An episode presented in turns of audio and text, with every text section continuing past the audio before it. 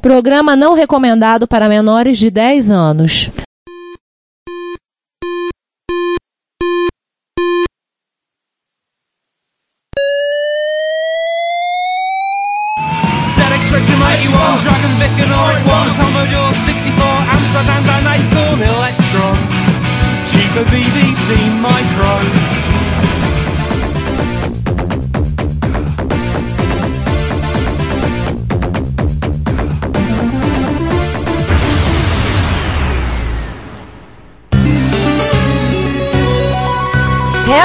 Retrocomputaria, porque velho é o seu PC.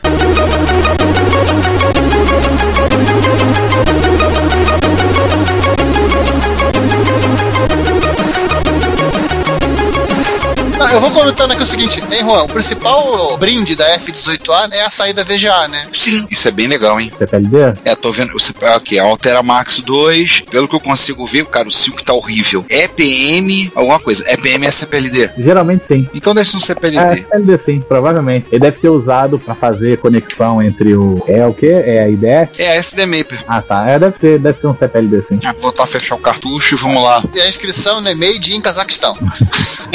Olha que tem MSX no Cazaquistão. A Tecnobyte já vendeu placa pro cara lá. Ah, o Borat. É, eu falei, eu falei pra eles que ele vendeu o Borat. Aliás, curiosidade, eles venderam agora novo país. Me avisaram esse República Tcheca. Olha, Tem MSX na República Tcheca. Eu falei, MSX é fogo, cara. Parece cearense, tem tudo que é canto. Uma praga esse praga. Né? Cearenses não, MSX. Fofo. Sim, claro, Mas vai, claro quando que você tava falando, truque, desculpa ter te interrompido. Ah, tá? não, vamos lá. Eu pegado falando- Curiosidade sobre esse F-18 é que ele foi anunciado como parte de um, de um projeto, ele viria a ser um, um novo ColecoVision. O projeto, infelizmente, não vingou no Kickstarter, se eu não me engano, o nome era Collector Vision. O que eu achei, ao mesmo tempo, curioso e estranho é que eles anunciaram o F-18 como parte do ColecoVision novo e anunciaram este ColecoVision como código aberto, inclusive usando o código do nosso amigo Fábio Della Venuta. É, ou seja, então seria um projeto aberto, mas que usaria o F18 sem código fechado. Eu não entendi como seria a dinâmica da coisa. eles, eles, eles comprariam, de repente, um F18 pra colocar em cada placa? Não, tudo bem, mas como você vai anunciar com código aberto, entendeu? Eu não entendi muito bem como seria a dinâmica. Se o código ia estar dentro da própria pastilha, porque pelo que pareceu, pelas fotos que eu vi, parecia que era uma coisa só, ou seja, o código do F18 estaria lá dentro de alguma maneira, pelo que eu entendi. Mas como não vingou, infelizmente, talvez a gente não vá ficar sabendo aí da resposta dessa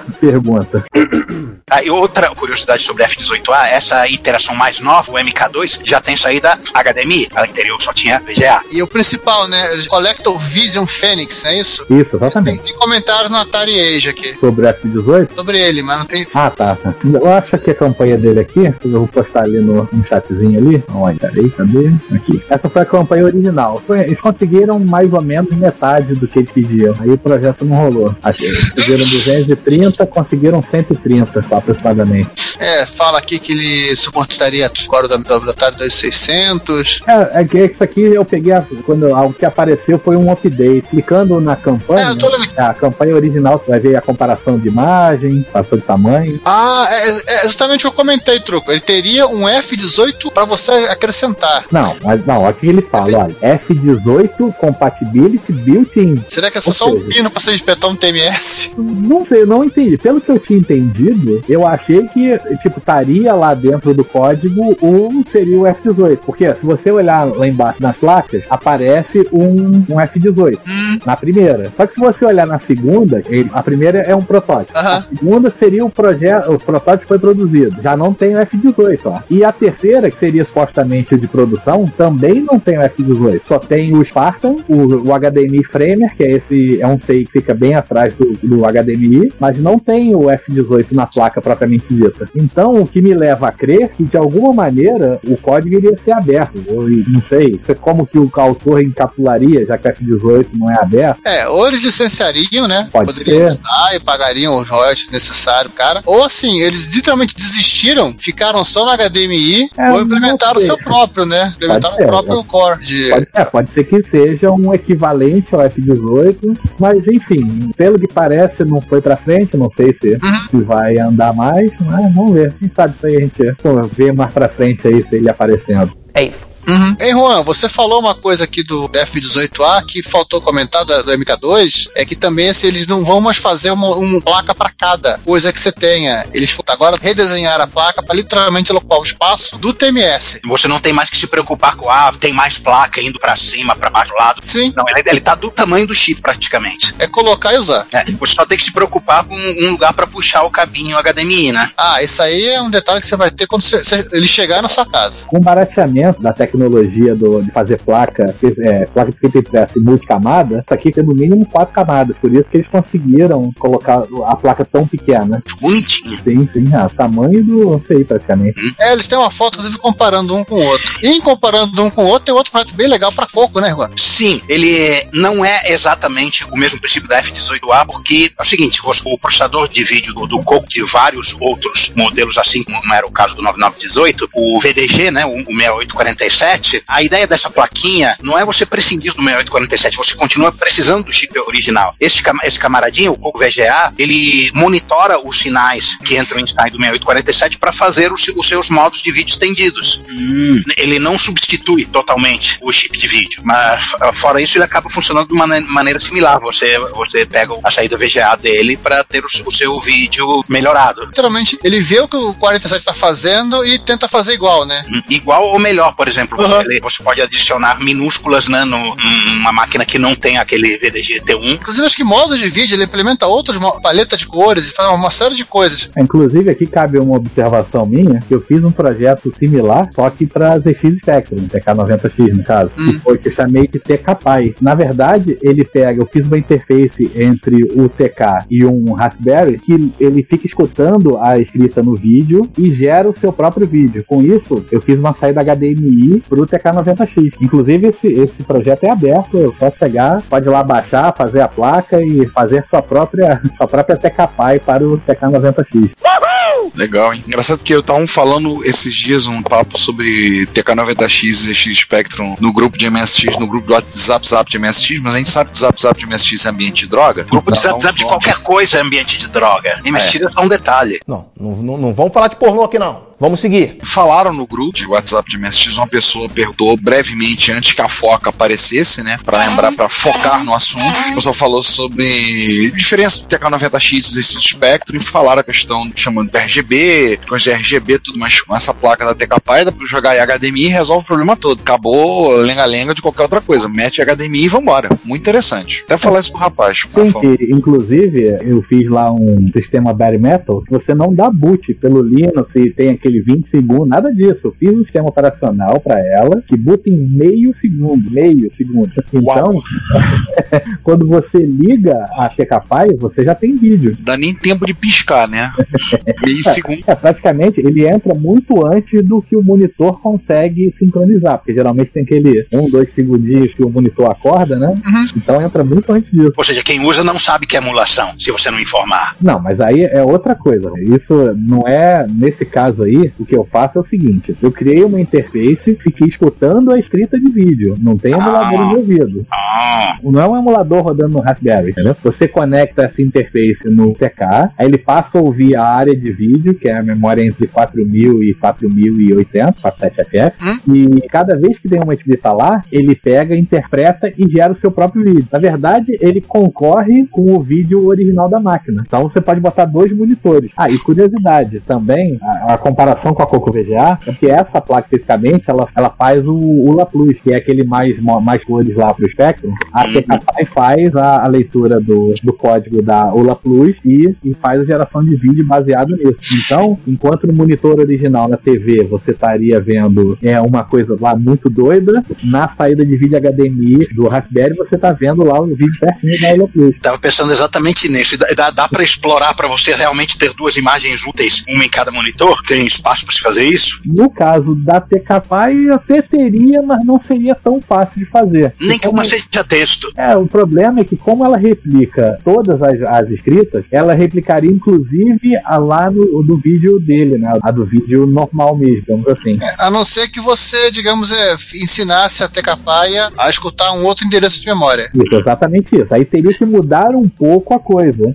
Eu não não é muito difícil, mas dá. É, Eu não sou muito familiar com a arquitetura do espectro, mapa de memória, etc. Então não, não saberia dizer se você pode reservar uma área de vídeo para um modo e outra área de vídeo por outro. Numa Coco VGA você provavelmente poderia, né? Porque a área de texto e a área de gráficos são disjuntas. É, e sem contar que o VDP lá do VDG, no caso do, do Coco, tem uma memória pra ele. No TK não, o TK é tudo uma coisa só. Então no TK não existe uma VRAM, existe a memória. E um espaço desse da memória é o vídeo. Mas no Coco também. No MC1000 não. O MC1000 tem a VRAM para ele, mas o Sim, Coco verdade. você usa a memória de sistema. Sim. E graças à SAM, né, aquele ah, o chip da Motorola, você pode remapear endereço de, de cada modo de vídeo. Tem. Bom, mas enfim, a TKPy tá lá. Se alguém quiser dar uma olhada lá no GitLab, tem tudo, desde o do Gerber para gerar a placa até todo o código-fonte, inclusive do Raspberry do, do sistema operacional Bare Metal lá para que boot em meio segundo. Olha aí, Ricardo, fazer um, um emulador de Spectrum pra minha CISA. Pô, me permite um protesto aqui, então, só um desabafo?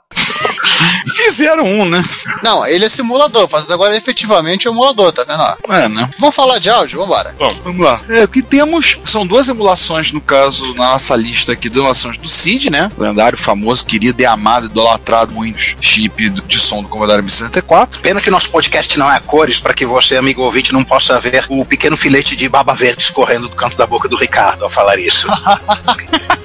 Mas eu vou falar o seguinte: Não, não, eu, eu, eu particularmente não sou muito fã do estilo do som do CID, mas eu acho impressionante o que o pessoal faz com aquele chip. Eu, assim, não sou, o estilo do som não me agrada. Ah, eu sou MSZ, eu gosto de FM, mas É. tudo bem. É, mas, mas isso, cara, é, assim, no mundo do fato que Seed, como provavelmente agora com todo o movimento tectônico, o som do Game Boy, são sons que definem a estética áudio 8 bits. Ah, não, sem dúvida, Né? sem Então dúvida. também tem, tem que lembrar que o Seed foi feito para alguém que gosta de som. Então tem, tem uma Verdade. preocupação com relação ao, ao som que, enfim, é muito particular do gosto do autor do Seed. Mas enfim, bola pra frente. A gente tem duas implementações do CID, que aliás, o, o chip em si, é, eu não sei, ele não é fabricado? CID não. Não, não, é tudo Não, o estoque, CID, né? CID o CID é da MOS barra CSG. O Cid ganhou até um, 94, o Cid ganhou até uma menção específica nele, apesar de não terem pronunciado o nome Cid, no famoso episódio interativo de Black Mirror, né? Mas como o cara que elogia o Cid é um drogado com tendências suicidas, né, Ricardo? Você vai concordar que a opinião dele não conta. vocês estão falando merda, né, irmão? O- nós temos duas aí, o FPGA CID, né, que é feito, um projeto é, provavelmente feito por um alemão, deixa eu abrir aqui o site para ver. É. É uma implementaçãozinha que ainda não está pronta, no momento que nós tivemos, estamos gravando isso, ela ainda não está pronta. Em breve teremos a ideia que ele seja uma plaquinha com um, um- uma coisa que substitua o CID, então basicamente é uma plaquinha que você vai, tira e encaixa no lugar e tá resolvido o problema. É um drop-in replacement, falando bonito, como eles falam aqui, né? E alguns transplante de cérebro. é, basicamente um transplante. Ideia que seja uma replicação bem precisa do CID original, com várias características extras, né? Então, a implementação de mais dois CIDs, então você poderia ter em estéreo seis canais, qualidade de áudio muito melhor do CID original, segundo o autor. Eles. É, pseudo modo estéreo, de forma que você pode mixar as faixas originais e coisa pra CID tem coisa pra caramba. Vocês verem que todo ano a gente faz um retro hits sobre música usando coisa do High Voltage CID Collection, a gente mó arranhou a superfície. Dava pra fazer um podcast só de CID. Toda semana tocando música só de CID. E acho que a gente não ia durar alguns anos. Aí tem mais umas coisas, digitalização da saída em, em sample bits, playback de, de sample bits, É, direto. Uma car- característica que o CID original já tem, mas eu não sei se. Acho que nunca foi tão mu- muito bem explorado pelo rádio do Commodore 64. Ah, legal, vai vir com suporte a mouse e pedal, que é o CID original tem? Não me lembro. Porque eu sei que o PSG, por exemplo, do MSX, ele que também controla as portas joystick, por exemplo. Não, o CID é só som. Só som, mas ele vai colocar suporte ao mouse, ao 1351 e ao pedal. No mínimo é emulação do 351 aqui no pacote. É, provavelmente. E vai ter um softwarezinho, inclusive, de configuração, facilitar a vida. Configuru. É, e a instalação é aquela coisa: abre, tira, coloca. Aliás, outro que é abre, tira e coloca é o CID FX, né? Embora seja outra coisa, Mas troco, o CID FX é é só a plaquinha pra você espetar dois CIDs, né? Ele não tem um FPGA dentro. Pior que acho que eu, eu me confundi esse projeto. Não era esse Não, não. não, mas eu eu acho que o, C- o CID FX ele tem um chip controle que talvez seja uma. pra Não, gerenciar esses dois caras. Não, eu me confundi, realmente. Não era Era, o nome era Twin Feed. O Feed Effect era pra você colocar dois feeds em uma máquina. O Twin Feed já era um feed duplo em FPGA. Deixa eu ver se eu acho aqui, a gente pode falar. É, o, É, realmente eu confundi. é, porque o CID FX você pode utilizar Na verdade, esse- os, os dois CIDs, mas tem que ter os dois CIDs. Não, sim, sim, sim. Não, tem que ter dois seeds, mas é, é o seguinte, essa história de botar dois seeds dentro do Commodore 64, isso já vem lá da época que o Commodore 64 era fabricado. Tanto que uma das grandes frustrações do pessoal quando a Co- a Commodore lançou o Commodore 128 foi que ele já não vinha de fábrica com dois seeds. Era o que o povo queria, era o que o povo É, já vinha desejava. com 8580, né? Hã? Ele já vinha com 8580? Ele já veio com seed novo, assim É, como o Commodore... 8080. O meu 581 é o CID original, o novo é 8580. Mas o povo queria dois seeds. Mas já tinham É. hacks na época pra fazer isso. né? Mas o, uma coisa legal do, do CID FX é que tem, além do controle, você pode fazer a troca entre os CIDs, tipo, on the fly. Você não precisa parar o que você estiver tocando pra, pra trocar o CID, ou então desligar o computador, não. Essa era Swing Feed o nome, ó. Swing Feed. Olha, Swing é Feed. Swing Feed X2, que era o que eu tava pensando em botar lá. Isso aí é a versão Swing Feed X2, ele rodava, mas também não é FPGA. Achou completamente errado, otário! Ele usa um ARM. É um ARM. É, eu lembro de um outro clone desse cara que usava, acho que um chip bem mais simples. Acho Ah, que esse devia cara. ser um Atmel. Era um Era um Atmel. É, eu sei o que é. Então não tem nada a ver com FPGA. O FPGA realmente é só o primeiro link lá do. Mas em compensação, você tem um. Ele é que é espanhol? Quem? O Jotego? É, Te- Antes de falar com o Jotego, sobre o Cid, eu também aproveito. Teve um episódio engraçadinho aí que aconteceu, que gerou uma certa polêmica. Foi quando eu decidi colocar um Cid no ZX Spectrum Next. Aí ele tá complicando mais, Rogerinho. Aí a comunidade, a comunidade quase veio abaixo em cima de mim. Aí, tipo, tinha uns Só alegria. gostaram, é, tinha uns gostaram, ah, legal, porque vai ter feed, outros meteram o pau, porque falam, pô, não, que estamos levando o Spectrum para um outro lado e não sei o quê. É ketchup na ideia- pizza. Pra você ter uma ideia, eu recebi uma carta, ca- tipo aqui eles falam carta aberta, de um pessoal que faz demo do ZX Spectrum, pedindo pra eu retirar o feed. Nossa. Não é brincadeira. Cara, Então, chegar nesse nível. O pessoal leva as coisas a sério demais. É, se eu não me engano, foram assim, tinha, tinha umas 12 assinaturas dessa carta, assim, de pessoas envolvidas no meio de retrocomputação e parte de demo, né, de Spectrum, pedindo pra eu retirar o feed, porque vocês não achavam certo. Mas enfim, tá, vamos lá. O Jotego, ele reimplementa uma série de, de chips em Verilog barra VHDL, no YM22612, né, pra FM. O José, que é o, Jotego, ele meio que se especializou em clonar, né, em fazer, o- sintetizar chips da Yamaha É. em FPGA. Então ele tem várias versões de alguns CIs que ele colocou lá É, eu no vi eu vi que tem o disponível. 2612, Tem o 2203, tem é o 2151, 2149. o- Tem aquele mais tradicional, né, que é o, o AY389110. Ele também tem a versão dele, só que da Yamaha acho que é 2149, se eu não me engano, ele tem o PSG, né? Que é o 76489, que é usado no ColecoVision. no Coleco, no Master e só. E tem uma coisa completamente diferente de tudo, que é um core do Ghosts and Goblins de arcade pro Myst. Veja você. Ele tava, ele tava empolgado.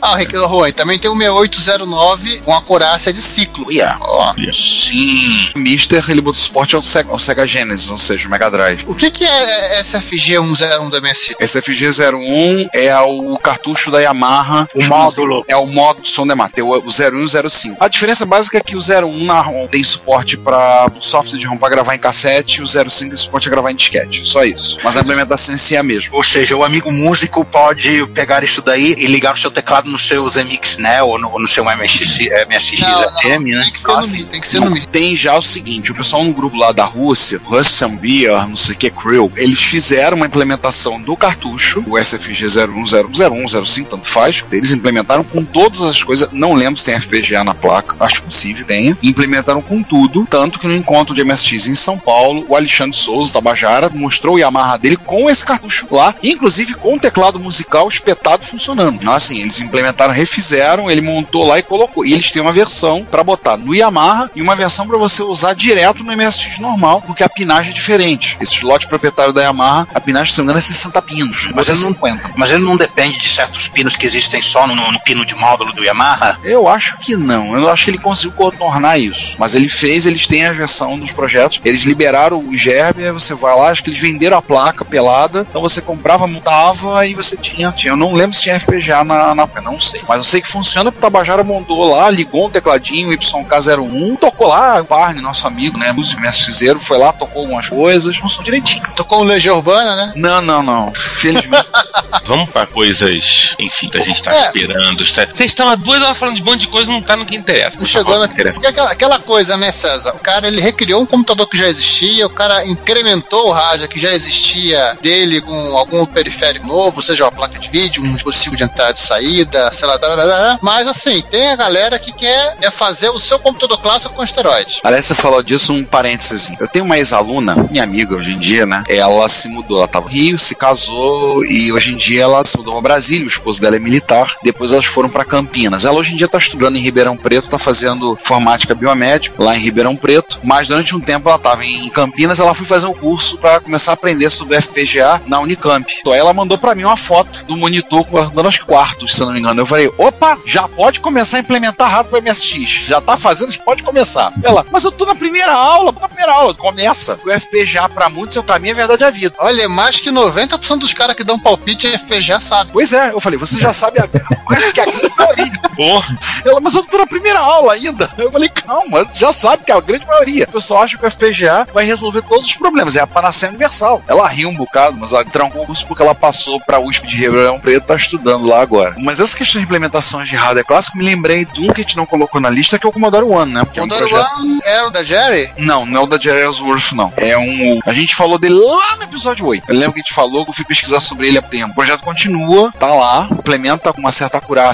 o Commodore 64, mas coisas novas também. É, Acrescentaram é, é, é C1 o nome dele, né? é, Isso, Silvano. Traço One, é. É, C1. É, realmente tô vendo aqui, ele usa inclusive dois FPGAs. Nossa. Não contente em usar um, tô usando É, dois. estão usando dois. Provavelmente um para emular o processador e outro para emular outros ASICs lá. né? Olha, eu acho que talvez fique um só pro Vic. Ele é, o- ele é o computador mais enganado da história da, Electronic. Você tem que emular, é, literalmente emular, né? Emular e simular ao mesmo tempo todos os bugs do, do Vic permite que os caras façam a- as coisas malucas do Commodore 64, como desenhar sprite na borda e coisas assim. O Silvan que a gente já falou, nesse momento, inclusive, se você estiver interessado em comprar, boa sorte, porque eu tô conseguindo encontrar no site da Individual Computer, que eles só estão com o Turbo Chameleon. É, o Chameleon também acaba sendo um C64, né? É, o Chameleon você pode usar como cartucho para Commodore 64 ou É, utilizar Chameleon, como Commodore 64 em separado mesmo. É, o Caminho tem uma história curiosa, que acho que a ideia dos caras é literalmente fazer um substituto pro VIC pra poder ligar em monitor VGA. Pro- E o problema é que assim, parece que os caras se empolgaram tanto, ficou com tanta coisa sobrando no, no FPGA, que eles colocaram o resto. É, não deve ter sido difícil, não. deve ter sido exatamente isso. Porque é que é tanto uma- espaço que tem. Hum, tanto que é um Commodore 64 que literalmente do tamanho de um cartucho. É, Não, ele tem que inclusive, usar um cartucho porque ele pode ser usado como cartucho no, no Commodore 64. Pois é. inclusive tem algumas outras implementações, algumas sintetizações de coisas tipo videogame Odyssey, videogame Atari, rodando no Chameleon. Inclusive, quando vocês estiverem ouvindo, já deve estar de volta para vender na versão 2. Eu não sei se o preço vai continuar em 200 euros. O Turbo Chameleon aceita, acho que o código do, do Minimig. É provável que sim, dependendo do, do Ele tamanho, né? tá aqui, ele aceita É. o código amiga. É porque cresceu tanto a FPGA. é porque, na verdade, como o preço diminuiu, é muito mais fácil você colocar um FPGA mais novo, que vai ser mais barato do que os clássicos, entre aspas, que dos, dos FPGA mais antigos. Então, você tem, é mais barato, mais espaço por menos dinheiro, digamos assim. Então, É coração isso de mãe. tem- Aí, inclusive, é, inclusive, inclusive o Turbo Chameleon ele se, se- posta como um, um cartucho de upgrade pro Commodore 64, ele te- carrega o código do Spectrum. Sim, então. Pronto, agora arrumei briga. E quem pensar diferente aqui vai entrar na porrada. Dizer, ou não. Bom, mas além disso, tem. É, só pra fechar esse papo, é só pro pessoal entender. Enquanto o MSX, né, usa, usa o Altera Ciclone, o cara tá usando o Altera Ciclone 3, tá? Então, assim, tem espaço pra caramba. Como eu disse, coração de mãe. Vamos falar de umas coisinhas mais, mais no- novinhas a respeito disso, né? Que são, na verdade não são reimplementações, são implementações de uma máquina já com upgrade. É, o primeiro deles é o C256 Fênix, né? Phoenix. Phoenix, bem lembrado. Cara, eu, esse projeto eu achei muito legal. Comentei dele no, no site, botei o post. É, comentamos dele num repórter reto, que a ideia é assim, muita gente quer fazer projetos de novos micros compatíveis com os micros clássicos, e o cara quer dar um salto, tirar todo o atraso de 30 anos, toda a diferença. Então o cara quer fazer uma máquina hiper, ultra, mega, maxi poderosa, e no sonho louco e erótico dele, ele vai conseguir competir no mercado. Esse eu achei um projeto muito mais pé no chão. O cara fez o um projeto, a ideia é fazer uma máquina como seria um substituto do Commodore 108 e do 64, implementado usando, claro, tecnologias atuais como FPGA, cartão SD, tudo mais como seria no final dos anos 80, início dos anos 90. Ou seja, o cara quer dar uma de Wato e explorar uma terra alternativa que divergiu da nossa em algum ponto do passado. De certa forma, sim. Eu achei muito legal, pois ele não faz nada extraordinário, não tenta fazer implementações loucas, coisas assim, barco da velha. Não, ele faz ali e dá uma melhorada no projeto, incrementa algumas coisas, acrescenta algumas. Claro, tipo, ele faz. É, tipo assim, é, é, tipo assim, ele não tá querendo implementar uma GPU pra dentro da máquina e coisa assim, né? Não, não, não. Ele, ele melhora o VIC, ele consegue, acho que ele coloca o CID em estéreo, ele coloca algumas coisas a mais, mas não faz um salto absurdo. Ou seja, reproduzir as coisas que poderiam ter acontecido, que o indivíduo da época, micreiro lá, desejava de maneira plausível que pudesse ter acontecido. Não, vamos fazer isso acontecer. Sim. É, e basicamente se a Commodore tivesse grana. Pra tocar o projeto. Por exemplo, é, ele, né, eles, estão, eles estão usando o 65C816 a 14 MHz, né? Com uma evolução do 6502, no caso. Eles, é, até, ah, até porque todo mundo que evoluiu do 6502 usou o 65C816. Uhum. Apple 2GS, o Nintendo. Nintendo usou né, o 65C816. É um caminho natural, é algo que poderia ter acontecido. É, é o caminho natural. Você sai do 6502 e vai pro 65C816. É, assim, eu, eu achei esse projeto assim, eu confesso que eu fiquei, achei muito bacana e passei a torcer por ele. Não é nada do arco da velha, mas uma coisa que é bem plausível, bem, bem pé no chão, claro, usando tecnologias mais atuais, como FPGA, ele botou a cartão SD.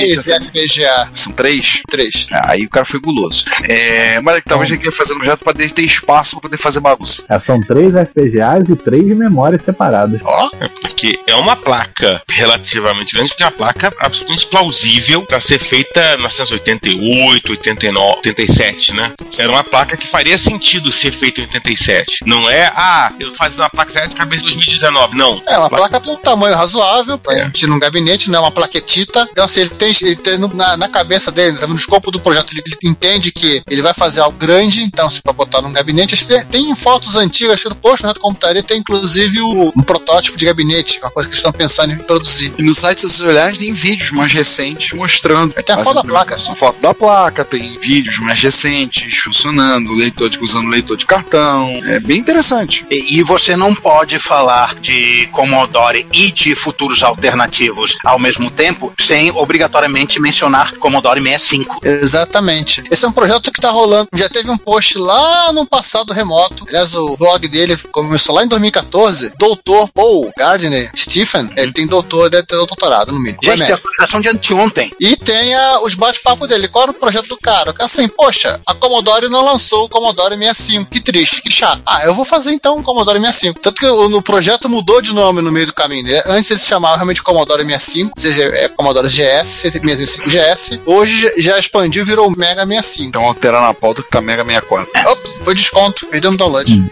E o, ele mantém um blog, assim, que ele literalmente com todo o desenvolvimento do projeto. E o negócio tá rolando. Ontem, ele, anteontem, uh, no ato dessa gravação, ele conseguiu implementar corretamente a funcionalidade de save restore de estado de programa. Ele chama de freezer. Isso é.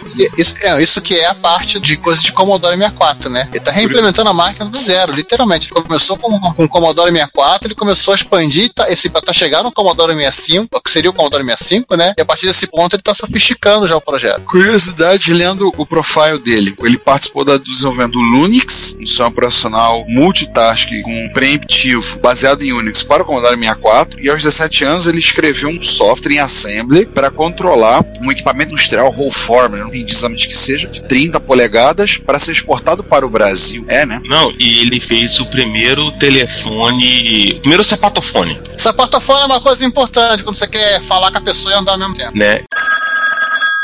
E ele não só fez o primeiro sapato Rony, como ele fez todo o trabalho para viajar com o sapato Rony para os Estados Unidos. né? E ele faz, você faz o Serval Project, que é uma implementação em mesh de telefonia, etc. E ele faz o Mega 65. É, ele tá aprendendo a, a andar de monociclo. No tempo livre. No tempo livre. Cara, mas de monociclo é um troço que deve, deve ser complicado. E doloroso, pelo menos na fase de aprendizado.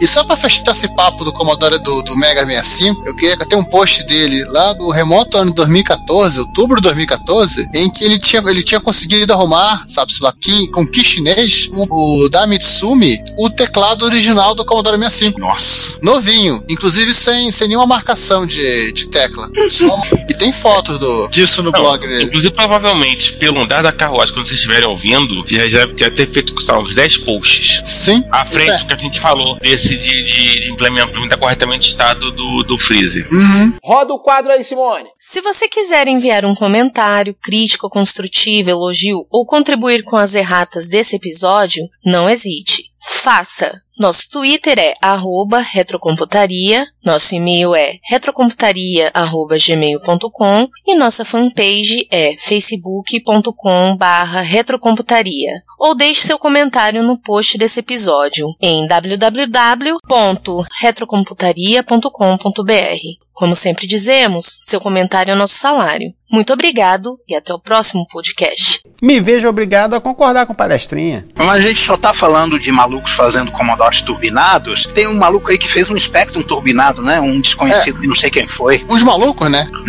Né? É isso aí, eu estava falando sobre novas implementações em hardware antigo, mas é, foi exatamente o que aconteceu com o ZX Spectrum Next. Ele começou sendo apenas um clone de, de Spectrum, mas como foi, foi tinha espaço livre, né? Aí começamos a desenvolver várias pequenas modificações e hoje é, ele é praticamente um amigo. mas, mas é verdade, tem tanta coisa assim nele que é praticamente uma amiga de 8 bits. A Amiga de 8 bits é sensacional. Não, mas é, é, mas é verdade. Se você levar em conta, por exemplo, que ele tem até o Copper, que é aquele, aquele coprocessador do Amiga, que trabalha com a parte de registradores do Amiga, ele existe uma versão do Copper pro ZX Ele pega o scanline e dependendo da posição que você está na tela, ele faz chamadas, de acordo com a lista, né, que é o Copper List, ele faz chamadas e, e atualizações dos registradores do ZX Spectrum Next. Isso, por exemplo, serve para movimentar slides na tela sem custo de CPU. Por exemplo, aquele, uma coisa que era muito usada na época de, de demo de Amiga, aquelas letras todas entortando, aquelas coisas assim, isso é tudo feito com Copper. E os demos recentes de, de ZX Spectrum têm exatamente a mesma facilidade. Sendo que o Spectrum original, ele era só um bitmap plano sem nenhum tipo de efeito especial, assim como o 6847 do Coco, correto? Sim, exatamente. No Spectrum original, o máximo que você tem, que é no, no Spectrum 128, seria o Shadow Video. O Shadow Video seria uma segunda tela que você pode chavear entre a primeira, entre a principal e o Shadow. Então, tem muita truque nessa técnica. Enquanto está mostrando a primeira tela, na tela de trás você está fazendo atualizações, né, alterações, aí você chaveia para frente essa tela, faz a atualização na principal, chaveia de novo a Shadow e assim vai indo. Ou seja, esse é o recurso que você tem, mas somente no Spectrum 128. O Spectrum 48 é o vídeo e pronto, é aquilo. No Spectrum 48 é o que literalmente o Bob Pape comenta na- no livro dele do R-Type, que assim, desenhar tudo no frame buffer e jogar o mais rápido possível na memória de vídeo. É exatamente isso. Que, na verdade, você não tem uma memória de vídeo, né? A própria memória é a memória de vídeo, digamos assim. Você tem um, um trecho da memória que aquilo vai para a tela. Então, você dá um, sei lá, um poke lá num determinado endereço, aquele pixel vai acender na tela. É, não por acaso, as maiores inovações e melhorias e mudanças radicais do Spectrum Net são justamente no vídeo, né? Que era a parte mais fraca do Spectrum. Sim, é, a ideia foi mais ou menos como o Ricardo estava comentando sobre o, o Fênix, né? Que como teria sido se a Commodore tivesse lançado uma máquina nova. Então, a gente partiu, depois de um tempo, né? tipo Assim, quando o Spectrum Next deixou de ser apenas um clone de Spectrum, a gente falou assim, por que, que a Sinclair teria feito se fosse uma máquina nova dos, dos anos 90, meio dos anos 90? No caso, a Amstrad, né? É, não sei, é verdade. Na- corrigindo, então o que, que a Amstrad teria feito se tivesse lançado uma máquina após o Spectrum 128? Foi mais ou menos dentro dessa ideia que a gente partiu. Então, a principal dificuldade era quanto ao vídeo, porque você não tem facilidade que você tem em algumas outras máquinas. Então, o nosso foco inicial sempre foi no vídeo. É, mas uma coisa temos certeza sobre sobre essa máquina do mundo alternativo. Ela teria uma unidade de cassete embutida. Ou um drive de 3 polegadas. É, exatamente. Isso, isso hoje em dia realmente é até complicado de fazer, porque onde vamos supor que a gente fizesse ou o cassete ou o disco, onde é que a gente ia conseguir a fita cassete num preço razoável, né? então é. Esse é o problema. Olha, os, os puristas, fanáticos de fita cassete já estão começando a se atiçar, então é melhor a gente sair desse assunto rápido. então, aí realmente ia ser muito complicado para manter uma coisa desse tipo. O pensamento que a gente tinha na época, 2017, era fazer o computador com peças que seriam na prateleira. Então seria Spartan 6, que era o FPGA da, da Zilli, foi uma memória SRAM de 512 MB. Basicamente, esse é o, é o coração da máquina. Então, isso, a partir disso, que a gente poderia fazer? Ah, vamos usar também cartão SD, que é, é mais fácil do que o já recém meio, recém semi-falecido cartão CS coisas do tipo. né? Bom, então, o pensamento foi esse, né? E além de tudo, eu sei que eu tenho, eu tenho ciência que os russos fizeram muita coisa legal nesse período de tempo, várias e várias modificações do, do Spectre original, muito modos de vídeo diferentes para expandir a coisa. Mas o problema disso tudo é que, não sei, acho não sei se como era o tema de comunicação na Rússia, União Soviética, mas parece que eles não se falavam entre si. Então cada um criou o seu. Então é muito difícil você querer fazer um padrão seguindo os russos, porque cada um fez uma coisa de um jeito diferente. Então. gente- Esses brasileiros. É, tudo era feito por garagistas, né? Se havia alguma comunicação entre alguns grupos, não havia entre outras, mas o pessoal compartilhava, assim, projetos, diagramas, etc. Mas é só até, até certo ponto, né? Dentro da medida do possível. Sim, é. O que eu quero dizer é que o- a- as coisas meio fugiram num padrão. Então, se você olhar alguns projetos de alguns micros, de alguns clones russos, trabalham de um jeito, outros trabalham de outro, outros têm DNA, acesso direto à memória, outros não têm, outros têm modo de vídeo de até 512 pixels, alguns outros não têm. Então, uma segunda ideia, né, do, do NEC foi tentar fazer um padrão, falar assim, pô, ah, esse aqui que seria legal a gente trabalhar. Mas quando o pessoal, algum, na época, al- algumas pessoas falaram, ah, mas isso aí não é novidade que os russos não fizeram. Eu, sei que não é novidade, eu não tô falando que é uma novidade. Eu Mas exatamente por isso, porque seja similar a alguma coisa já feita para ajudar justamente ao desenvolvimento, né? Isso, sim, realmente. Então, a ideia foi tentar fazer um padrão, assim, poxa, vamos, esse aqui é o nosso padrão. Será que é legal? Será que o pessoal vai aprovar? Então, a partir disso, a gente começou a contactar alguns elementos chaves, assim, na, no, no universo Spectrum, né? Pra tentar, tipo assim, vamos tentar o máximo de programadores da época, tentar agrupar aqui, fazer um, um, um brainstorm aqui do que, que seria legal, entendeu? Então, foi a partir desse ponto que o NEC veio a ser realmente o NEC, né? Que seria a evolução do, do Spectrum original. Foi a partir de conversas com os desenvolvedores da época e gente legal, entusiastas, que o que, que achariam legal. Tirando as viagens, sobrou o NEC hoje. E eu aposto que teve gente pedindo coisas do Arco da Velha, né? Ah, sim. Cara, vocês devem ter ideia porque vocês estão sempre no meio. Aí, cara, tinha coisa assim, tipo assim, vamos colocar é, o Twin Feed, dois feeds. Outros queriam colocar um FM, né? Que é só o FM sozinho, eu vi a implementação, ocupava 55 mil unidades lógicas. Pra você ter ideia, o Next todo é montado no- numa pastilha de 16 mil unidades lógicas. Então, ou seja, esse aí de som é cinco vezes mais o Next.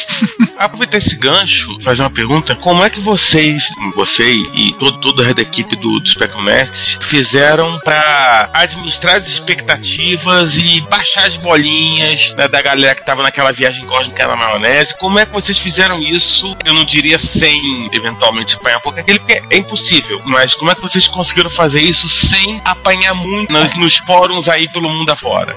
É difícil até dizer que a gente não apanha até hoje. Mas, assim, acho que o grande acerto nosso foi a gente ter conversado com, com o pessoal da época, né, os desenvolvedores da época, e, e aparecerem entre pessoas alguns moderadores que, que tinham bom senso quanto ao desenvolvimento. Então, muita coisa a gente, eu não precisei falar, "Ah, mas isso aqui não dá porque ocupa muito espaço. Então, durante todo esse, todo esse processo, os próprios moderadores já iam meio que respondendo a galera quanto ao que era possível e o que não era possível. E muita coisa disso, muita coisa também não, mas uma boa parte das coisas foram faladas, de algum jeito acabou virando realidade. As coisas que tinham fundamento, né? Por exemplo, até o próprio Copper, o, o, o Copper, o coprocessador né, de- dos registros, isso veio numa conversa minha com o Mike dele. Então, conversei com o dele e a princípio o Copper ele ele me explicou como o Copper funcionava no, no Amiga, né? Ele trabalhava na época no, na empresa que veio a ser a Rockstar. Então ele trabalhou tanto no, no Lemin, no primeiro Lemin,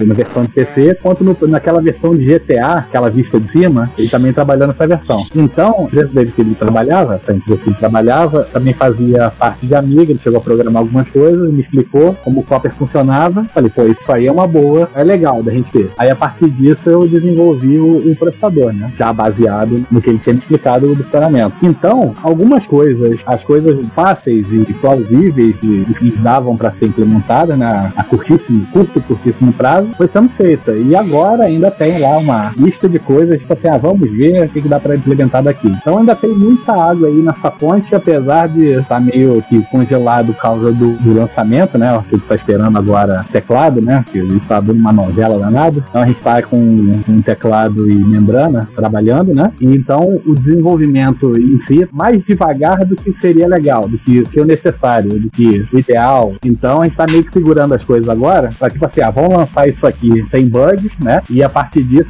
vamos ver para onde a coisa vai andar de acordo com a preferência do usuário. Partes mecânicas sempre vão ser o pior problema de tudo. Na verdade, o problema maior disso é que isso começou com muito atraso, porque a, a empresa original que foi contratada para fazer o teclado abandonou a gente literalmente. me. Sucks. Tipo assim, a gente deu o trabalho para ele, falou, ah, isso aqui é assim, assim, assim. E um dia, um belo dia, quando a gente foi procurar eles, eles falaram, não, a gente não trabalha para vocês não por causa do Vega Plus. Ou seja, não tem nada a ver com a coisa. O problema é que o Vega Plus deu tanto bafafá lá fora por causa de...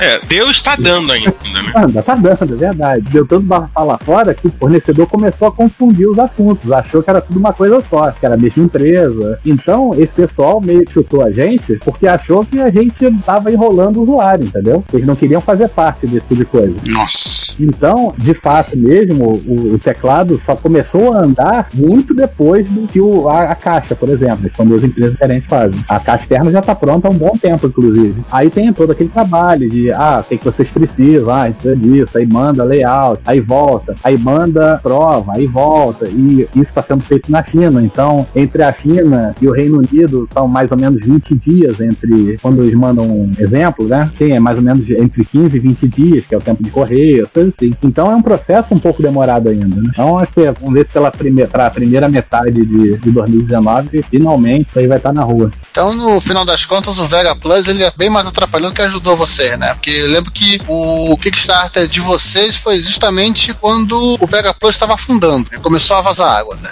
Sim, sim, foi exatamente isso. A, apesar da gente ter o. A gente já tinha o projeto mais ou menos em mente, mas não o suficiente maduro para poder montar um Kickstarter daquilo, foi quando o Vega Plus foi anunciado. Inclusive, gerou um pouquinho de mal-estar entre a gente e o Rick Dick, porque obviamente ele não podia falar do projeto, só que ele também estava trabalhando no projeto enquanto estava trabalhando no nosso, né? Mas eu entendo que ele não poderia ter comentado sobre um projeto no outro cliente, isso aí é outro problema. Então, ele foi lançado praticamente um ano antes do nosso, com a promessa de entregar, se eu não me engano, coisa de oito meses depois do, do Kickstarter. Ou seja, é, é, não era nem, nem, nem muito plausível o que eles queriam fazer, mas tudo bem, só um teste tá querendo acreditar, né? Então, quando lançaram o nosso, o projeto dele já estava atrasado tipo 6, 7 meses. Então, aí gerou já também essa desconfiança no, do usuário de spec. Fala, pô, por que, eu vou investir agora nesse projeto se aquele ali já tá quase meio, mais de meio ano atrasado, entendeu? É, então, quer dizer, esperando, é, é assim, eu vi, inclusive no último que vocês mandaram, que a ideia é no máximo começar a enviar ainda no, no pior caso no segundo trimestre, né? Que é.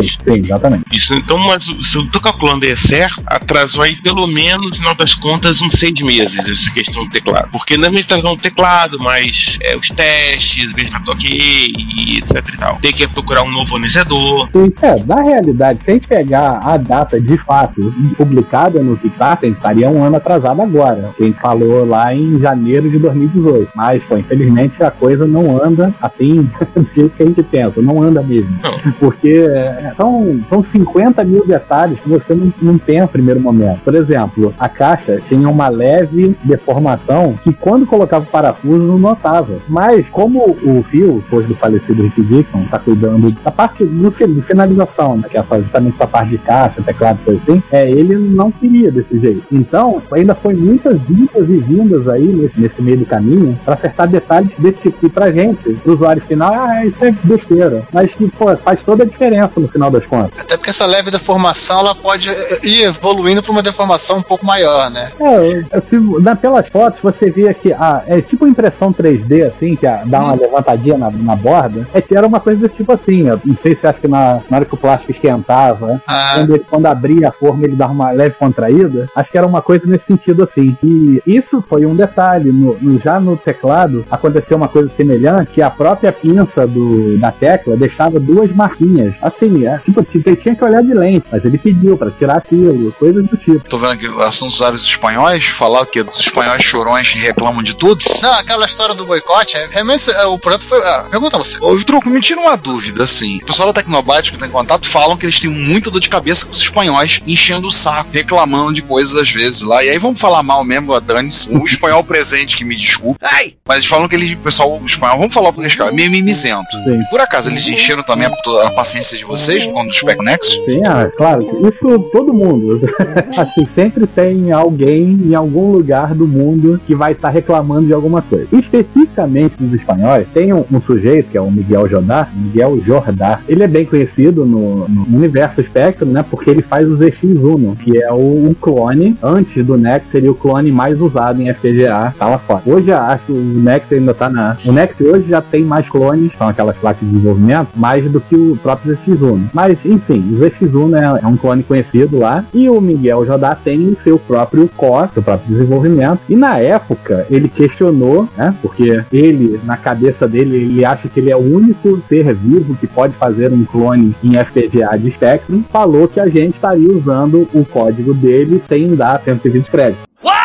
E não é verdade. Primeiro porque a gente não usou o código dele em nenhum momento. Mas, enfim, isso gerou uma certa divisão, principalmente dos usuários espanhóis, por conta disso. E ainda hoje ele ainda fala que a gente usa código dele, apesar de ser completamente diferente, né? Ele ainda hoje ainda fala que usa código dele. Não sei em que, mas seria isso. É esse que é o problema com este ser humano específico. Agora, tem um outro ser humano também específico, que é o. Deixa eu lembrar o nome dele. Até de vez em quando ele me escreve aqui. Deixa eu ver aqui. É, vale a pena. Ah, Andrew Owen. Então, tem um outro ser humano específico, dessa vez é em inglês, o nome dele é Andrew Owen, que esse tema que a gente está destruindo a, o universo Spectrum, criando um clone da maneira XYZ. Aí não importa o XYZ que ele não concorda, porque não foi ele que deu ideia, entendeu? ele é da ULA Plus e, e pelo que eu conversei com algumas pessoas da época, ele chegou a criar um clone de Spectrum e ninguém deu a mínima. Isso já em 2000 e qualquer coisa. 2000 e 2003, 2007. Resumindo, tem muito tempo isso. Então, acho que ele meio que ficou com, entre aspas, raiva da comunidade Spectrum por causa disso. Então, quando o NEC foi anunciado, ele foi assim, ele é o opositor, assim, levanta a bandeira quanto o Spectrum é ele, lá do lado de lá da, da Europa. Então, tirando esses dois e os seus seguidores, não, não tem lá grande problema entre os usuários. Mas esses dois são os que causam mais, mais probleminha. Ah, ah, inclusive, define, né? Só pra ressaltar, inclusive, ele falou que iria direitos autorais sobre a ULA Plus. Então, simplesmente assim, vamos tirar a ULA Plus. Pronto, resumi o problema. Ah, tá certo. Então, só pra contar a história toda, primeiro ele falou que ele era a oposição do Spectrum Next, X e Z que ele não concordava. Aí eu não dei bola e ninguém mais deu bola pra ele. Aí, como ainda tinha a Ula Plus na época, ele falou que ele queria direitos autorais sobre a Ula Plus. Aí ninguém deu bola pra ele. Ele falou que se pedisse, com jeito ele dava autorização pra usar a Ula Plus.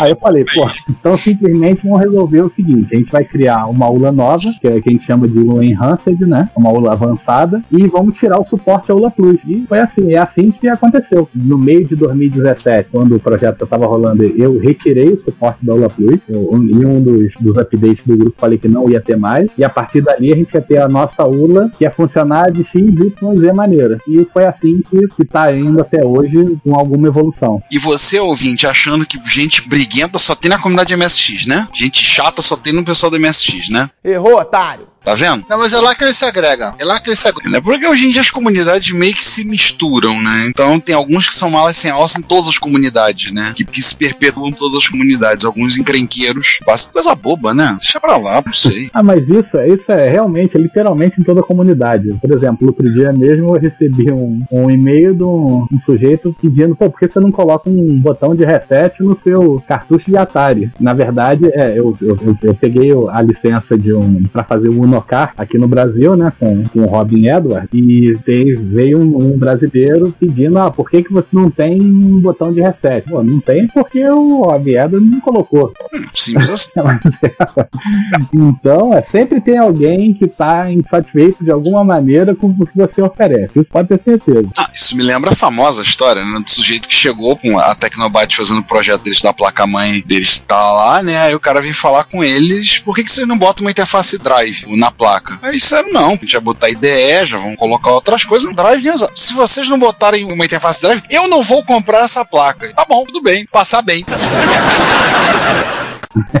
Cara, é, por aí. Eu também tô lembrando de, um, de uma coisa semelhante, um usuário de, de, de TK90X da época da lista, da falecida. Bom, falecida não porque não acabou, mas praticamente ninguém usa hoje, esse TK90X, que alguém comentou, a usuário falou assim, pô, queria que tivesse uma interface de disco pra TK85. Aí, como na época eu já fazia alguns projetinhos, né? Aí o cara perguntou pra mim, pô, por que você não faz Vitor True? Falei, pô, primeiro que eu não tenho conhecimento suficiente sou acerca do TK85 para fazer um projeto desse tipo. E depois ia ser complicado, porque teria a parte do software, não sei o quê. Aí o professor Flávio Matsumoto, né, querido amigo nosso, é, comentou assim, pô, inclusive acho que seria um bom ponto de partida se desse para usar a parte do, do, que já foi desenvolvido pro TK90X. Aí esse primeiro usuário falou assim, então, olha como é que tá fácil, por que você não faz para mim? tipo assim. ah, e ainda tinha uma coisa, e ele terminava, o mais, mais absurdo disso tudo é que ele terminava alguma coisa do tipo assim: que se for um preço bom, eu compro. Ou seja, ah. ele queria que eu desenvolvesse pra talvez ele comprar uma se ficasse um preço bom. Chama a polícia e manda meter ele na cadeia. Que dose, né?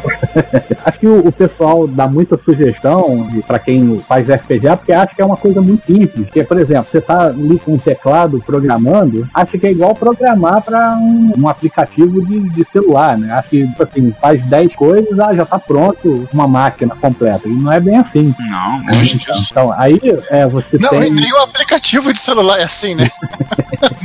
é verdade, acho que o, o, meu exemplo acho que não foi nem tão bom, né? Sim, é uma fala que eu aprendi a dizer com os tempos. O ser humano tem a especial capacidade de ter ideias para os outros fazerem. Sim, é verdade. Inclusive, um bug que eu resolvi, na verdade, na época do NEC, foi que ele estava um pixel fora, a imagem deslocada para a direita. Só que, ah, aí que entra a comparação com o emulador, né? Se fosse um software, eu simplesmente ia chegar em algum lugar e ia botar x-1, pronto, tava resolvido o problema. Mas em FPGA, a coisa não funciona bem assim. Eu, eu descobri, depois de muito tempo, que eu, esse bug, ele entrava na minha lista de coisas a fazer de vez em quando, né? Tipo assim, eu olhava para ele, vou tentar olhar isso aqui hoje. Ao procurar, procurar, eu não achava. Aí eu passava para outro. Aí, a voltar, agora falta isso aqui, eu vou dar uma olhada nele. Então, quando finalmente eu descobri o problema, isso uns três ou quatro meses depois, eu descobri que a fase do clock estava invertida. Clock é aquela ondinha, né? Sobe, desce, aquela onda quadrada. Inverti que eu descobri que em um módulo eu teria que inverter a fase, que é para poder os registradores lá do FPGA chegar antes, que é para poder puxar esse pixel para a esquerda de novo. Só que só fui descobrir isso quase quatro meses depois. E sendo que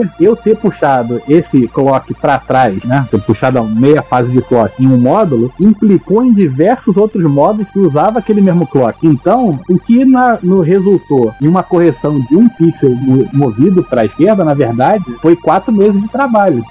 Então, é, porque eu, tem muita gente que fala, até comparação com o emulador, a falar, ah, pô, mas emulador pode ser até mais perfeito que FPGA. Sim, pode ser mais perfeito, porque é muito mais simples de programar um emulador do que você fazer uma máquina em FPGA. Falo com tranquilidade. Te contar, é fácil. Ah, mas tem, cara, se a gente parar pra pensar, cara, vai ter 50 histórias desse tipo assim. Você tá que... falando, tô lembrando de mais algumas aqui. Sim, é porque eu acho que o, o povo lá que, que mete a cara para fazer mesmo, acaba ficando, entre aspas, exposto demais, né? Então, a pessoa acha que a gente faz qualquer coisa aqui em 10 minutos. É fácil.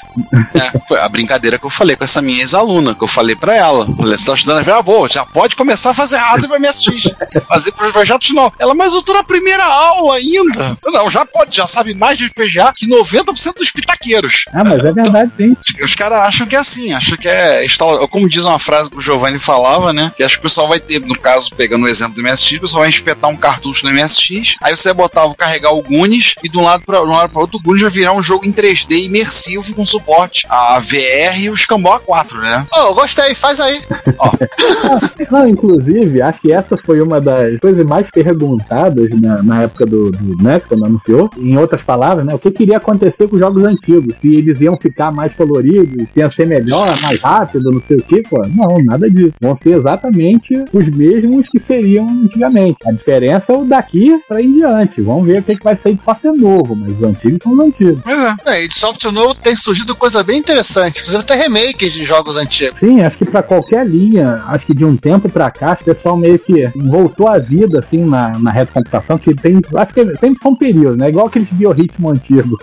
tipo, tem coisa que tá em, às vezes tá em alta, às vezes tá em baixo. Mas eu, tipo, os últimos dois anos pra cá, eu tenho visto muita coisa boa, tanto pra MSX, quanto pra Spectrum, quanto pra outras, outras linhas, até pra videogame também. Tá saindo muita coisa legal. MSX, por exemplo, MSX Dev, teve ano da MSX Dev ter acho que 4, 5 jogos só. Esse ano agora pra 2019 acho que tem 10 anunciados. O recorde da MSX Dev acho que foi 21, mas assim, aumentou. E você vai ver a área de jogos homebrew, a gente fez um episódio sobre jogos homebrew um tempo atrás, e nos últimos 10, 12, 15 anos tinham mais de 600 jogos pra Spectrum. Assim, eu falei, caraca, isso tudo? Mais de 600. E no MSX Dev teve 120, 130. Eu falei, cara, mais de 600. É jogo pra caraca. É, se tu pensar que é uma plataforma que na prática as pessoas não estão tendo lucro, né? O grande lucro com isso, pelo menos. Exatamente. Tá, e que enquanto a Konami faz um jogo aí pra, sei lá, PS4, vai vender milhões, um sujeito lá na, na Europa vai fazer 200 dólares, 200 libras, né? Na verdade, se ele for vender, né? É, tem isso também.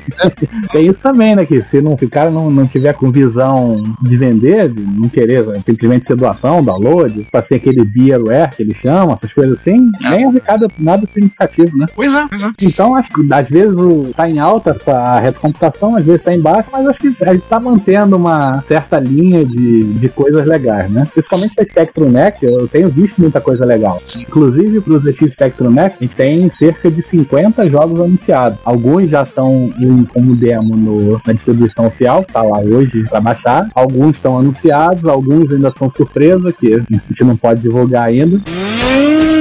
Mas é, são cerca de 50 jogos do Next lançamento. Vamos ver se realmente vai acontecer. Muito bom, você Franco. Vai ter mais muito videogame por aí. Verdade. Agora eu queria só dizer um negócio para você. O Retrocomputaria é um podcast gratuito. Isto significa que você paga nada para ouvi-lo ou para visitar o nosso site.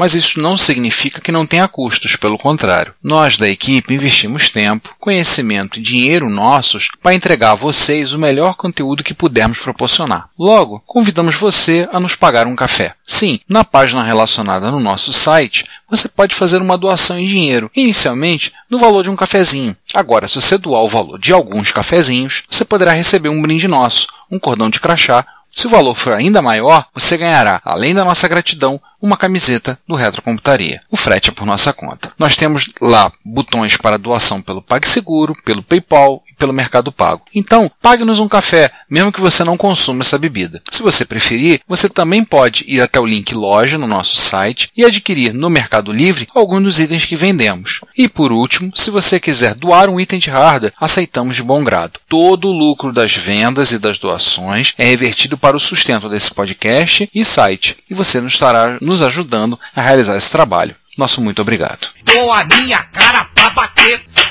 Vamos para as considerações finais, vamos fechando? Ah, só uma última coisinha com relação ao Spectrum Next. Troco, Sim. citos envolvidos no projeto, além de você e o Belavenuto e companhia. É, bom, se tá todo mundo envolvido, realmente seria, seria complicado. Mas tem algumas pessoas que eu poderia dar destaque, né? Primeiro, o layout, pô, não tem nem o que falar, né? Felizmente a gente perdeu o, o Rick aí nesse ano passado. Foi uma peça-chave, né, pro desenvolvimento. O, o Henrique Alicia, meu amigo de infância, eu e o Fábio, a gente fez a parte parte do firmware, a gente chama de firmware, né, que é o core da máquina, né?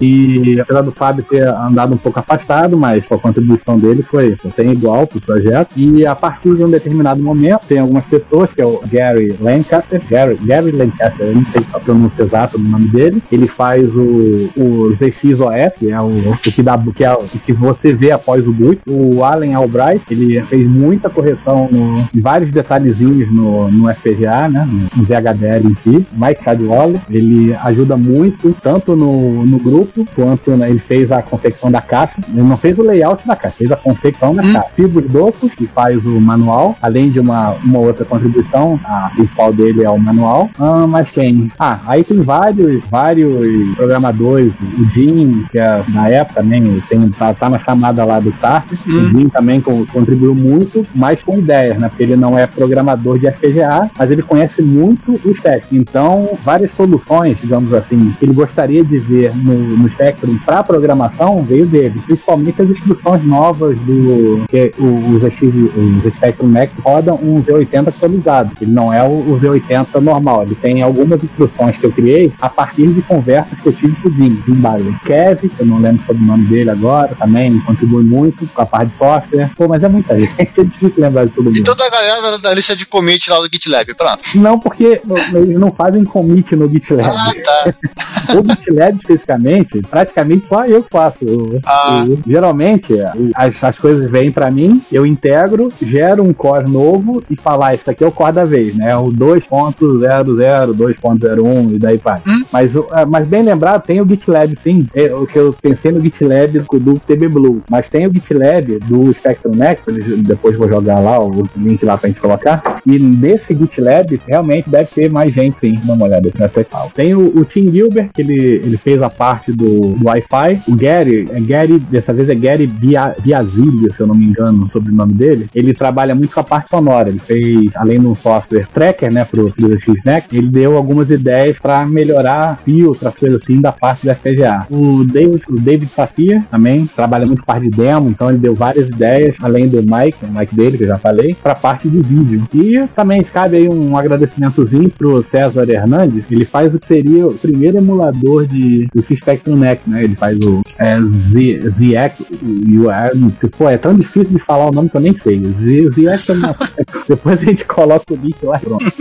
Acho que esse, esse, esses são, digamos assim, o time mesmo, seriam e- as pessoas. Então, assim, que, que contribuíram ao longo desse, desde 2007, né, do anúncio oficial, 2006 talvez, o anúncio oficial do foram foram as pessoas que contribuíram até hoje. E claro, tem os moderadores lá do, do grupo também, que aí muita gente vai ser falado, que estão sempre lá ajudando a gente com, botando ordem lá na casa. E agora, é, agora vamos para as considerações finais, né? Qual o próximo? É, a gente falou um tempão sobre FPGA, sobre desenvolvimento, falando do pessoal e falando mal do pessoal que acha que FPGA é o caminho, a verdade, a vida, gente que acha que é fácil, falamos de tudo, né? E se alguém quiser começar nesse negócio? Ah, eu quero que eu vou implementar, eu vou fazer a minha versão do arco da velha, computador, um XPTO, eu quero desenvolver alguma coisa. Por onde começa? Aí eu, uma coisa que eu não, também não faço a menor ideia. Por onde começa? Giovanni, por onde começa? Pelo início. É mesmo, é? Ah, tá legal. Onde o início?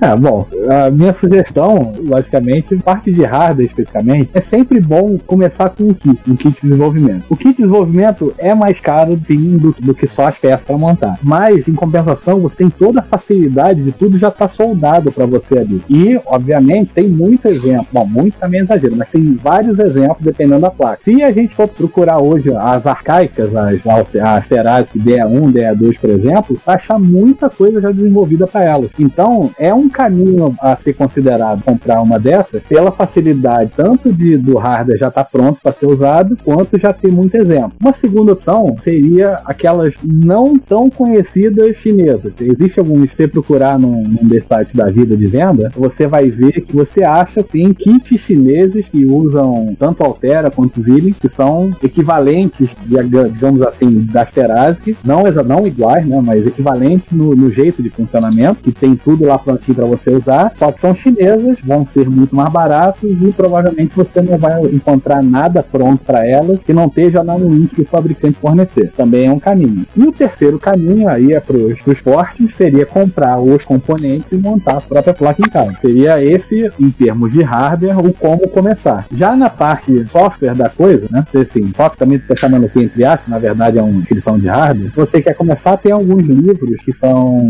free, são grátis, né? Só baixar o PDF e começar a ler. Aí dá uma olhada nos links aí do episódio. E eles também, apesar de estarem em inglês, mas ou pelo menos algum esforço alguém vai ter que fazer, né?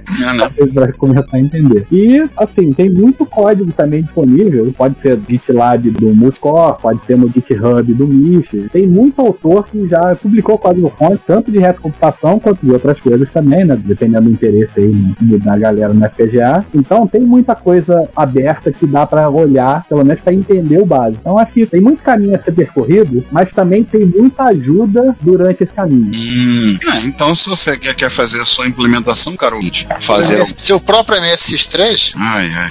A lenda, a lenda do MSX3, né? Ah, e sem considerar, um outro parênteses aqui, é que muita coisa já está pronta, né, nesse meio do caminho. Por exemplo, você está considerando o seu MSX3, você pode considerar usar T80, que é a implementação do Z80 em FPGA. Você não precisa escrever seu próprio processador uhum, ali. Sim. Tem aquele site opencourse.org, não é? Sim, o OpenCourse tem muita coisa legal, apesar de ser a coisa meio crua. Lá o autor fala assim: ah, esse aqui é o core do T80, por exemplo. T80 tá lá. Esse aqui é o T80, você pode usar como substituto do Z80 em FPGA. Acabou. Não tem um exemplo de implementação, não tem como pode ser usado. Então, de repente, em vez de você usar o T80 cru, do jeito que tá lá no OpenCore, de repente você pode procurar um, uma outra máquina. Tipo, pode ser ter um clone de X Spectrum mesmo, um clone de MSX. Então você vê como o Z80 está sendo usado naquele momento. Até o próprio o MC1000, por exemplo, deste que vos fala. Uhum. então, vale a pena você dar uma olhada, pelo menos no, no que já foi feito, para você não começar exatamente do zero, zero, zero. Então, acho que alguma coisa dá para você andar. Por exemplo, lá, inclusive na época do MC1000, eu não comecei exatamente do zero. Eu já tinha olhado o Z80 eu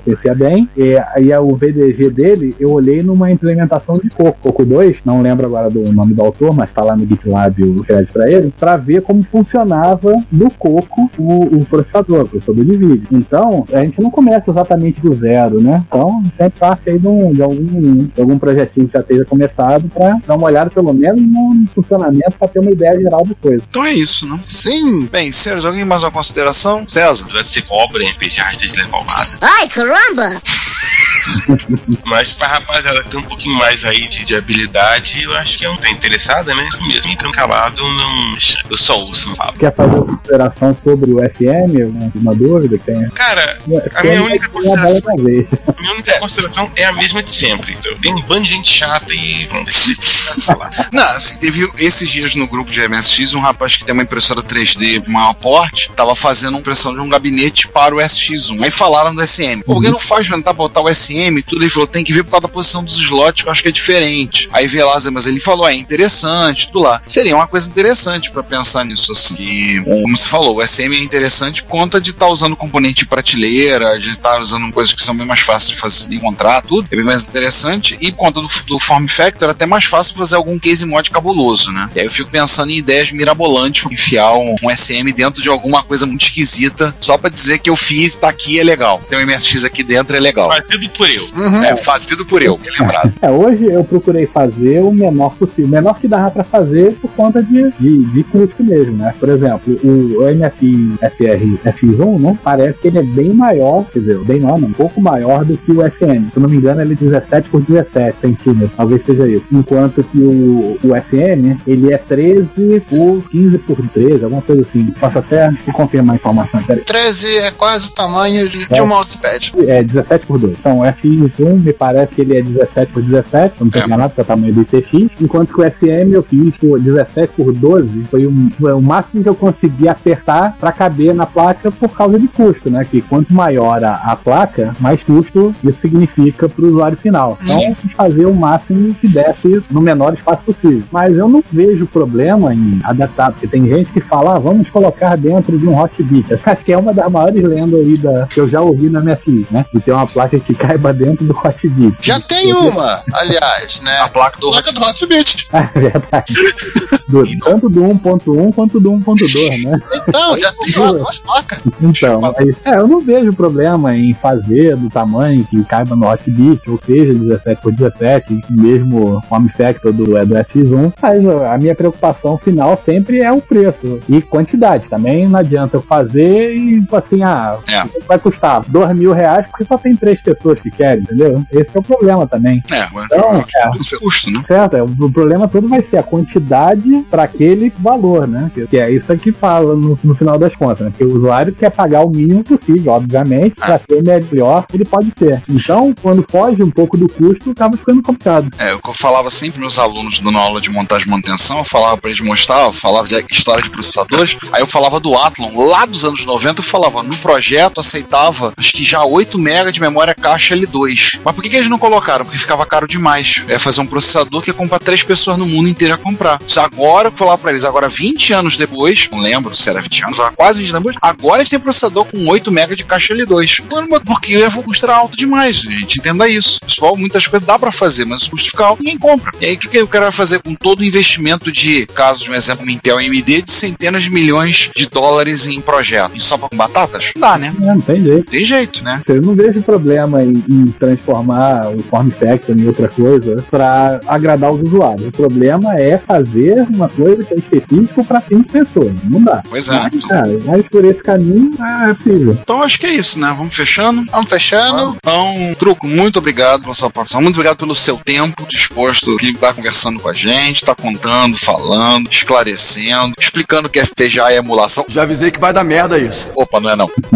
isso rendeu discussão, isso rende, já rendeu uns papos chato pra caramba. Ai, Jesus. Isso virou piada. No grupo de Zap Zap de MSX virou piada. Alguém ia falar, eu, não, é emulação não. Vai, pô, lá vem. Ah, inclusive, eu acho interessante, assim, pra não dizer engraçado, inclusive, que o pessoal fala entre eles, mas, tipo, nunca me chamaram pra discutir sobre esse assunto. Tipo assim, as pessoas, sei, que elas querem, entre elas, resolver se a FPGA é emulação ou não, mas não chama alguém que conhece do assunto. A entendeu? primeira regra pra discutir qualquer assunto é não chamar um especialista no assunto. Quer dizer, não vou dizer que eu sou o especialista em FPGA do mundo, mas, pô, Mas você algumas entende, coisas básicas eu posso falar sobre o assunto, eu conheço. Pô, Eu acho curioso, no mínimo, que ninguém nunca tenha me pedido a minha opinião. Mas, Esse papo surgiu, na verdade, quem falou foi quem a gente até co- comentou. É a ótica de um desenvolvedor, programador de software, o cara que levantou essa lebre. O pessoal de hardware, na sua grande maioria, se não todos, falam: não, não é emulação, coisa nenhuma. O cara brincou com isso, teimou um tempo. Isso aí se arrastou uma discussão longa no grupo de alguns dias, falando, e ele teimando, falando. Tanto que quando, em pouco tempo, ele fez piada com isso até. Na MSG São Paulo, ele tava fazendo piada com isso, levando a brincadeira, falando lá, vamos discutir se é ou não é. Mas é falar de outra coisa,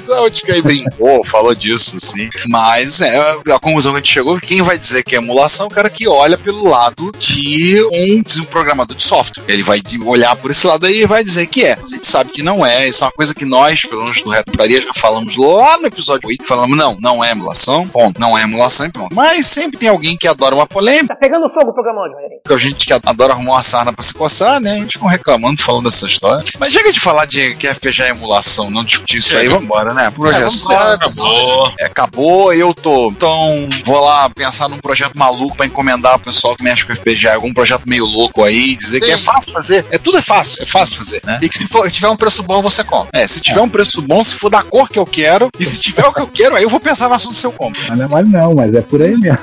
Mas é mesmo, tu sabe que é, né? Cara, César, pois é, eu tô, tô em main, eu vou dar agora é, estão aqui já e no final eu vou fazer a mesma coisa que o cara vai fazer. Então um projeto maluco e dizer, ó, vocês fazem meia hora aí, se tiver 10 real. Bom, gente, obrigado por nos ouvirem em mais esta temporada, na décima temporada. Como diria o Morpheus em Matrix Revolutions, we're still here. Até mais e até o próximo episódio. Então, Truco, obrigado pela, por ter participado, obrigado pelo seu tempo e acho que agora a gente vai gravar o próximo episódio, é isso? É, o gerador automático de pauta tá rodando aonde, hein? Está rodando no. Boa pergunta, eu não sei mais o que é isso. Fica fazendo as coisas FPGA. é, eu vou dar boot nele e depois. Eu- Oi. Giovanni, a gente, a gente não fez aquela encomenda, o pessoal reimplementar o gerador de pauta no, no FPGA em bare metal? É, tava tentando fazer isso, mas eu acho que a caixa ficou muito grande. Meu Deus do céu, cara, a gente não consegue acertar a porcaria dessa caixa. Calma, são 10 anos de podcast, tem mais 10 anos pra gente consertar. Tudo bem, tchau. Bom, bom, mais uma vez agradeço aqui, como já disse em outras oportunidades, é uma, sempre uma honra estar aqui com vocês. Então agradeço César, Giovanni, Juan e Ricardo pelo convite. Vamos ver, espero que, que esteja aqui voltando futuramente com um projeto novo, quem sabe. De repente um gerador automático de pauta. Olha, opa, aí eu vi vantagem. hein? É isso aí, meus amigos. Então, um abraço pra vocês e a gente se vê no próximo. Timex Sinclair 1000, 50 reais. Commodore 64, 400 reais. Turbo R, 1.800 reais. Retrocomputaria não tem preço.